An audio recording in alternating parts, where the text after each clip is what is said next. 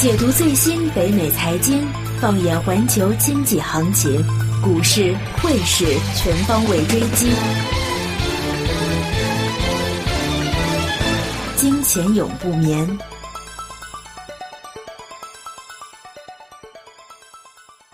OK，来到啊，金钱永不眠，二零一六年第一次啊，第二节。那其实今天是刚刚收市收盘了啊，就我们周五一月十一号啊，一月十五号。呃，我们第一节说了美股啊，大概分析了一些呃经济的状况啊。我们呢，我还没有给出我的答案呢。我们先分析有什么东西会导致，会不会导致这个熊市或者是股灾这种发生？啊，我们还是拿回去年我们一直在说，去年有两个隐患。我们年初的时候说两个隐患啊，一个是欧洲，一个是日本。嗯，好，目前这两个目前没有太都没有太大。隐患。啊，其实有隐患，可能没有没有发生，没有到那个呃，我们致命。反反而日本还成了一个成了一个避险的一个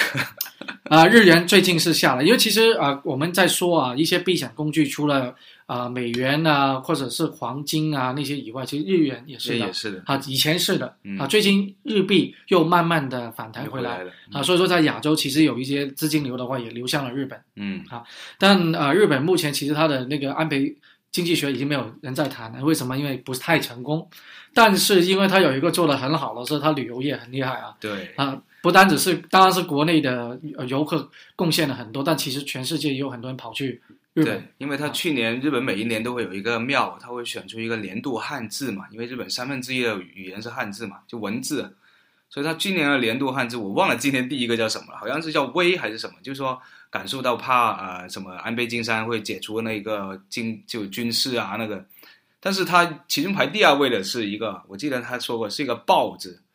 就是说爆买爆买啊，很多中国游客去了日本爆买，把日本人吓到了。就可能有可能这样说，嗯，对。那所以说，呃，欧洲跟日本啊，目前以今天来说的话，啊，它的呃重要性已经不是在排在前面的了。啊，那我们现在再看看呢，啊，我们先说，先从中东说起。嗯，那我先从一个地缘政治啊，就是怕会不会有打仗？对，啊，比如说战争啊，如果是战争的发生啊，导致了真的几个国家在打的话，对于金融市场肯定是一个炸弹。对，好，绝对是。啊，股灾熊市，绝对的啊，但但是这个会不会发生呢？啊，我个人就觉得非常的啊低，对，啊非常的低的，因为这个终端的问题不是今天的问题，对，没错，已经很多年的问题了，对对对。但目前就唯一如果在地缘政治的话，我担心的是俄罗斯，嗯，因为它的你看油低油价对于它的打击很厉很惨，嗯，怕它发烂，对，它发飙的话就麻烦了，嗯，好，因为它现在之前又跟土耳其有啊。是擦枪走火，有冲突。那而且呢，目前在叙利亚方面的话，也各方的势力，就是俄罗斯跟西方的在里面的一个角力，嗯啊，也导致了很多的冲突的。对，而且俄罗斯如果它出问题，我觉得很大部分是它内部的问题，就是它一直都是一个强权的政府，就是普京政府一直主导整个俄罗斯。但这种全权政府过去历史你就看得到。他不是因为他哇，大家很多人很爱普京很稳定，而是因为他把所有东西都强压下去了。那如果他真的是政府，如果是货币跌得太厉害，民怨太厉害，然后啊通货膨胀太厉害，供应又没有，因为有制裁嘛，所以会不会民又就就又会有一个反政府的这个事情发生？然后普京的政府会不会又受到影响？这都是会连根就是连又联动效应的一个事情。所以俄罗斯危险就危险在这里。那中东的问题肯定就带出了油价，嗯，好了，油价会不会进一步的下跌，然后导致了油股公司继续的暴跌？那暴跌当然也像前一段时间就过去了一个一两个礼拜，也拉下了整个大盘。好，好了，谈谈油价啊，油价这个问题啊，现在已经三十块。那大行啊，摩根斯丹利或者是 Goldman Sachs 高盛。还有摩根斯丹利、大通啊，一些大的一些投资银行出来就说了，呃，看到二十块左右，嗯，好。那我们之前都说，如果这大行出来的话，其实是一个有机会是一个掉头的信号来的。对，好。那目前呃，三十离二十，好像只有十块，不多，好像不多，但其实是很多三十了，也百三分之一了，对，百分之三分之一了了。所以说呃，会不会真的会去到二十呢？啊，说真的，我个人觉得机会真的很渺茫。对他可能会探一探下去，但是马上会回来。呃，我个人觉得可能会是到二十五、二十六左右。对因为我后来我觉得，就期货的东西有是另外一回事，就是说叫做空多头不死，空头不息啊。就是说，因为为什么很多人都觉得到底了，到底了要反弹反弹了，所以于是还有人还会有多头。你有多头了，那另外空头就跟你对着干，因为期货永远都是零和交易嘛，都是对对就对对对决的嘛。所以的话，你有多头觉得我去 long 了，那自然有人可以卖一张单给你，就去 short 给你。所以你必须要，如果它跌的这么厉害，肯定是有多头去 long 的时候，才会有空头去 short。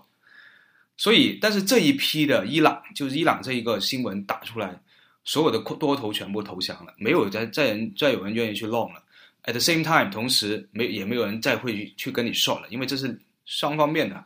所以其实换言之，它就到底了，又没有人再去做这一个大的这样大的 trade 了，它换言之就会到底，剩下的就回到了基本面，就看供求供求跟需。我的我我从另外一个角度看一下，是关于最近沙特开始宣布要裁减政府开支、啊，对，福利，嗯。因为你在沙特啊、呃或者是阿联阿阿根球啊那些阿联酋，啊那那些嗯。地方的话，其实是非常好的福利啊，读书不用钱呐，呀，而且不用钱呢，每个月给你的补贴都够对，坐飞机啊，留学生的留学生啊，补补贴啊，到外面国外学习，飞机票都可以报销了，住房子都可以啊报销，所以太多的福利，其实现在开始要缩减。嗯。那一个过，就是过了几十年富裕生活，嗯它这么好福利的国家，突然要慢慢的缩减的话，短期是可以，但如果你进一步的缩减，很难的。怎么难呢？有句话就叫由贫入奢易，由奢入俭了。而且最要是他们国家现在是有能力控制这个事情。他说一减宣布减减产，嗯你就有机会。那为什么他目前还不减产呢？其实我们要从那回到现在刚才的那个地缘政治的一个关系啊。现在伊朗啊，如果解禁，对石油大批的出来，你现在来宣布减产，减产，你是不是拱手把市场让给伊朗。对啊？对吧？伊朗石油是很好的石油啊，伊朗石油。所以不能够呃从这方面考虑的话也，他为什么没有目前还没有减产？所以以前觉得哇，中东的国家一一对抗，油价就涨，但现在变变了个思维了。中间中东的国家，伊朗跟沙特一对抗，逊尼派跟什叶派一对抗，油价会跌。为什么？但大家都要抢市场，更加要倾销，尤其伊朗这种二郎，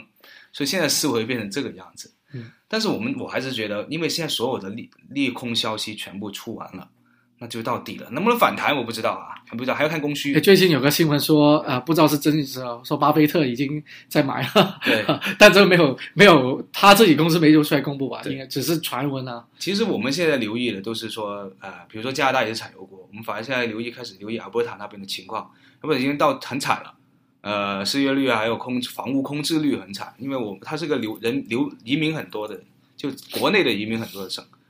然后，但是我们现在留意那边的企业的并购，就是说那边的油公司开开始并购了没有？现在已经开始很多的并购了，但是还是以股权的形式并购，所以还要股东投票啊什么之类。估计到中年中左右，这些并购的都会有尘埃落定。那如果到时候出现大规模的大公司之间的并购的时候，那也是说明他们开始布局了，开始布防了，那可能真的那个底部就会越来越明显。嗯，所以我们都要留意，这是一个其实是一个千载难逢的机会。呃，在昨天其实呃 CNBC 出来推荐雪佛兰哦 e Chevron e o n 是不是雪佛兰呢？不是雪，雪佛兰是 雪佛雷，哦 e o l e 雪佛兰是是什么 e o n 是什么？雪佛是我也说不出来，就是反正是美美国的第二大的石石油公司。嗯那把它平等就是要买入的哦啊？为什么呢？因为他们公司现在今天这么状况，嗯它还有百分之五的股利，哦，对，因为他后来股票跌了，他们还能分成股利，把分成股利这有这么多过了一，年半了。而且他的那个手上面的那个现金是非常非常的多的。对，其实因为在过去这几年，在就是在一四年油价跌下来之前，油价站在一个很高的位置，石油公司的很赚钱，非常还是暴利，还暴利来的，真的是暴利。啊对，所以他们很大的，起码一线的那种油公司的话，实力是非常雄厚，对，雄厚，很多的资金，很多的现金持有量。随时可以做这种大。它只是说，呃，美国跟而且美国的石油公司跟加拿大很大的一个区别是，美国的公司很多现在今天还在，虽然油价那么低，还在工作，还在还在采油，嗯，但加拿大的话，因为它是油砂的问题，很多已经关闭了。对对对，好。因为加拿大油砂跟美国的 WTI 还差有一个十几块钱的一个差价，嗯所以 WTI 到三十的时候它就有十五了。对所以说，你要油价继续的夸夸夸的下去，百跌百三分之一到二十的话，啊，我觉得可能性是非常的小啊。嗯，所以油价能够触发这一个呃金融危机或者是股灾的话，我也看这个几率非常少，嗯，非常的小。OK，好了，现在又回到下一个呃有可能的原因，就是回到我们的古中国了，祖国了，中国大陆了啊。那中国，因为我们都说了几个的三天的呃熔断机制的话，就啊、也把全球环球的股股票都拉下来。国际笑话那是一个，啊、我们先不评论他们里面的机制啊，嗯啊，我们是看我们现在考虑是到底中国的东西会不会影响到环球，嗯会不会一个股灾？嗯那现在无呃无无疑就是呃两个因素吧。国内的话，呃，第一个就是它的经济到底会不会继续的像一些啊、呃看淡中国的一些专家所预测是硬着硬着陆硬着陆嗯中国的经济会不会硬着陆？第一个，那第二个会不会是人民币继续的啊、贬，贬值，而且是暴跌嗯下去？好，嗯我们从这两个因素来看。那第一个的话是硬着陆啊，你觉得呢？我觉得其实我们人是这样啊，我们人会比较集中在一些坏的消息，这是人的本能呢，就从进化学的啊，什么本能啊，就是我们看到坏的消息反应会比较明显，但看好的消息，你有时候就听了就忘了。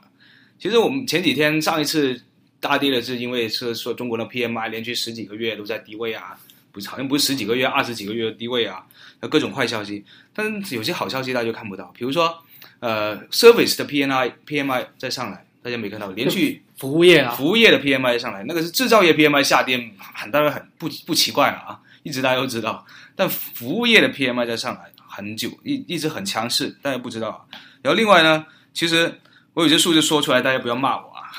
就比如说，其实那个叫做可支配收入，在二零一五年中国是上升了百分之六点七，这就是外国的数据分析了，不是中国政府公布，是我们外国数据分析的，反上升百分之六点七。然后呢，e-commerce 不用说了，就网呃电子商务，呃，哇，这个市场这个市场涨板板块涨了百分之二十，增加百分之二十。然后还有呃 package delivery 啊，就是速递啊，也是因为 e-commerce，因为网网络购物，然后它增长百分之五十，百分之五十都是因为网络购物购物。还有电影电影的票房增长百分之三十五，然后还有中国另外一个中国海外资产，在美国购房，美国买的房地产，它是成为取代了加拿大，成为美国最多的海外投资者。所以很多，所以人家说中国是处于一个什么阶段？处于一个很奇怪，叫做它有两个速度的的一个经济，一个是很快的增长的，比如说消费品，他去日本买这么东西，沿线有现在估计有一亿人，你可以说定义为中产阶级，这些人他的购买力已经接近了西方西方的发达国家了。但是问题是中国提供的商品给他的质量啊，还有品牌啊，还有价格啊各方面，并没有到他们满意的地步，所以积累这一亿人的这个购买力，所以你可怕，每到一个地方全部买光啊，然后去哪里买哪里。但是另外呢，国家因为以前我们都是什么叫做铁公鸡嘛，就是国家一投入刺激 G D G D P 就要铁公鸡，叫铁路、公路跟飞机场，但现在这些都停了，所以就导致了啊、很很有特别一个东西，就是汽车的销售，个人的汽车的销售每一年增长百分之七，而且是二十一个 million，就两千一百万万辆个人收入收这个汽车销售，但同时呢，呃，商业用的汽车，比如说呃拖拉机或者比如说挖土机，这些跟地产有关系的，它就去年二五一五年跌了百分之十，然后尤其是挖土机，我刚才说挖土机的，去年跌了百分之四十，所以它就是它就这个叫双数经济，就一方面很好，就是个人消费这方面其实潜力很大，而且哇这个经济很好，但另外一方面以前做开的那种国家支持的项目啊，比如说做项目、做投资、做建设啊这种这方面联动起带动的行业就全部都很差，所以你就会发现有人说哇现在。中国经济很好，我们买东西都买不到很多消费，但另外有啊网络消费很厉害，但另外有人说哇中国经济不好，以前我卖的机器给政府啊，我还卖很多工业的机器啊那些以前很好，中医很好赚，现在都没生意赚了，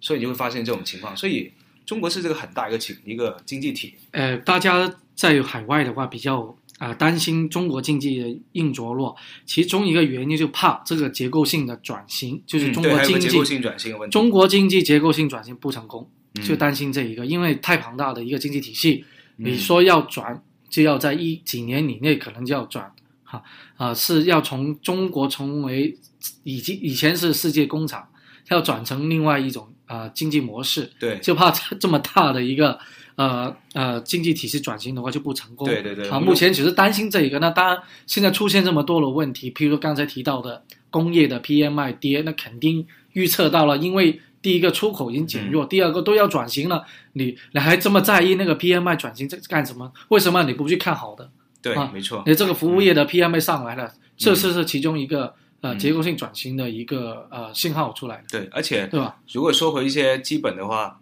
呃呃，中国人现在的中国人其实有一个东西我，因为我定期每一年都回去中国，其实每一次回去我都说了，每次我很多次节目都说，我们带学习的态度回去，你是觉得中国是给你每一次都觉得你很变化，很冲击很大的，嗯，就是现在的中国人已经不是，如果你对比就上一次我们中国经济调整的时候，大概是九八年，就是国企改革的时候，但是现在中国人跟九八年的时候中国人怎么可能是一个世界的人？嗯。现在你回去，你坐到哪里，每个人都是商人一样，就你无论吃饭的地方、喝酒的地方，然后去平时就过安静的地方，每个人都是，无论是有教受过教育的，没受过就不是说没受受过教育，就是呃生意人，所有人大家头脑全部都非常灵活，都是生意头脑。现在这样一个国家，这样一群人，大家都是为了要要出人头地，为了赚钱，为了成功，而且都很有头脑，很有组织能力。这样的一个国家，这样一个人民，他怎么可能还会像零九八年的时候，一下子国企改革，大家觉得哇，我们要出社会了，我们没有国家以后养你了，还会有那种心那种思想吗？根本已经不会像当年二十年前那种思想，不会像我们的父母辈那种哇被出社会下岗了，然后就很恐慌，就人生就没有没有前途了。现在中国人怎么会有这种思想？嗯所以说中国会不会硬着陆？我说中国不会硬着陆，反而中国这么多年做刚刚说铁公鸡建设，你在广东地区，你去做试一下那个城际那种天那种高铁，它也不算高铁，轻轻轨轻啊轨轻轨啊，还有高铁啊，还有公路啊，已经我都已经觉得哇，这种东西已经超越了一般的我们认识的发达国家的水平。嗯这种基础设施一铺开来，你释放出来的能量，再加上这么有头脑的人民，他怎么会进入一个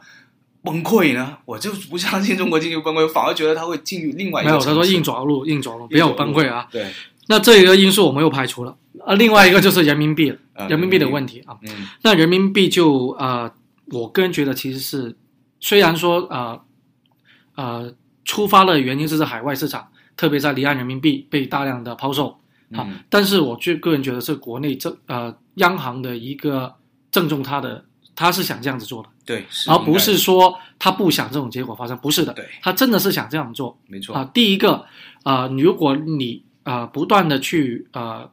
要阻挡这个跌势的话，你肯定要把你自己的外汇损失很多，才能够去顶得住它的。嗯，所以他一定不能够这样子做嗯。啊，因为外汇啊、储备的话有限。对，啊。第一个，那当然国内央行也不会看着呃、真的任意的给在外面啊、给抛售啊。我们很典典型的啊、事件就是两天前人民币啊、突然有一个百分之一的一个升幅嗯，啊，这样子的话就肯定知道背后是有央行在做在在做事情啊，嗯那所以它会顺着你哈、慢慢的给你去调下去，慢慢的贬下去。但同时如果太夸张的话，同时他会出手，会先压压住一下。嗯啊所以六点八左右，我啊、应该是短期的一个，就我说的是离岸人民币啊，嗯六点八左右应该是它的一个啊、目前的一个支撑嗯啊，短期的一个支撑啊，它会呃短期里面也会在这个六点八啊或者六点五啊这些区位的中间的话就在啊、波动。嗯啊，这个是正常的。但是呃，人民币过度的这么快的一个贬值，当然也会造造成了另外一个呃不太好的现象，就其他的国家争先恐后的去贬值。对，就像货币货币战争了啊，这真的是货币战争，因为你像泰国啊、东南亚其他国家的话，因为他们啊、你看他们跟中国有多很多时候是竞争的关系嘛，就在一些经济方面。那如果你中国的一个贬值贬的呃这么快的话，他们失去竞争力的话，他们肯定也会把自己的货币也贬下去。嗯哈，就导致了一个恶性的循环。好，目前就比较担心的是这个现象的继续的恶化下去。嗯嗯。好但是人民币啊、第一个目目前啊、我们看了之前它是进了 W 啊、今年开始应该是九月还是十一月份正式的，在有一个啊、WDR 那个新呃在 IMF 有一个那个一篮子 S S D R 有嗯这个呃呃正式的生效，那它要配合上面的话，肯定先要啊、做很多这一种做一个浮动的浮动的样子。样子啊，嗯自由的浮动这种东西出来的嗯啊，所以说，但是就怕怕不怕真的一泻千里，那肯定不用担心的对对啊，因为这个货币不要说呃人民币了，像美美元的话，美国政府也可以控制的，嗯啊，只是它的控制手法啊没有那么明显而已。对对对，因为人民币一直可能大家的恐慌是因为人民币一直都是感觉是控制的很牢的，但现在明显就把这个浮动区间变大了，所以大家有点不适应，就觉得哇会不会恐慌？但是他一直控制了这么多年，不可能一下子失去控制的，所以但有但是有一些呃举措的话，也要我呃啊、不太明白他们的做法。打打个比方，好像你现在有在限制在换那个美金。哎呀，万块币哦，啊，这有想法，我就觉得做法就不太会造成了一个负面的影响。你越对对越监越近管的话人家就走啊，所以。我经常我经常要只是说回来说题外话，就说我其实很推荐大家看一本书，叫做《反脆弱》啊。嗯就其实几个东西，刚才这个两个东西都跟它有关系。第一个就是说，你那个你那个汇率如果一直都守住一个线，所以一下子你一跌，人家就觉得哇，就因为你汇率一直都太牢固了，你脆弱起来，人家就会觉得很害怕。但其实你的汇率如果一直处于一个动态的一个波动状态，所以一下子这种波动，人家不会不以为然，所以反而就不会有这种恐慌。这是第一个反脆弱。另另外第二个就是说，什么东西想红，什么东西想造成一个轰动效应，你只要违禁它。比如说，你想一本书想红，什么样才能红呢？比如说这本书是本禁书，这本书一下就红了。然后你说人民币，我们怎样才能让国内投资者把资金调出来国外呢？很简单，如果呃政府说我们现在外汇管制，人民币不能出国，所有 所有的钱就一下就掉出来了。其实这个事情，人民币管制不是一天了，尤其过去这几年，其实我们是发现它越来越厉害。但是 at the same time，我们会发现流出国外的，到了北美，到了全世界别的这些华人多的城市，地产上来也是因为人民币出了出来。嗯，那我们现在啊、刚才提到那个呃，国内的呃央行的话或者政府的话啊、有意的让人民币这个跌下来啊，或者造成了啊、离岸人民币那个隔夜拆息率这么高啊、我们还有一个因素，刚才我想到的话就啊、现在提出了，就可能关于在之前这一波啊、打贪腐也好，一些政治方面的话，都涉及到金融方面嗯啊。其实呃，有一部一段时间打那个我们叫地下钱庄，啊、打得很紧的。对，现在也其实他这一波的话，他们真的是逼到他们悬崖的了。为什么呢？没有，基本上没钱呢。对他们怎么运作呢？对离岸人民币，大家没钱，要百分之六十的百分之六十的这个这个成拆本隔夜隔夜拆拆息率这么高，嗯。他们在，因为他们大部分很多的一些周转的，或是通过离岸人民币啊啊，通过很多的呃海外离岸的业务来做了，这样子的话，对于他们来说，是不是一个也是打压他们的一个其中的一个手段？嗯。所以说他他们既然你这么想往的货币追，把往的货币啊、打散或者贬值下去，好，我就让你贬下去。那当然也不能太过分，所以嗯。有适当的时候就会啊、也会做一些动作来啊止损啊止跌一下啊。嗯所以我个人觉得人民币也不会成为啊、一个造成了金融危机的发生的一个因素。嗯对，嗯好了，现在讲了这么多啊、基本上好像每个因素都排除掉。嗯目前起码没有看到一个啊啊、明显的信号说要金融危机或金融海啸。那我说了，那到底要怕什么？怕美股要调整什么呢？跌了这么多，为什么要怕呢？我个人就没有太担心啊，嗯除非是发生了一些意外、意想不到的黑天鹅事件嗯，啊。黑天鹅事件在外汇市场其实呃有一个去年发生过，去年发生过一次，目前正在也有一个在酝酿，就是哪个国家？啊、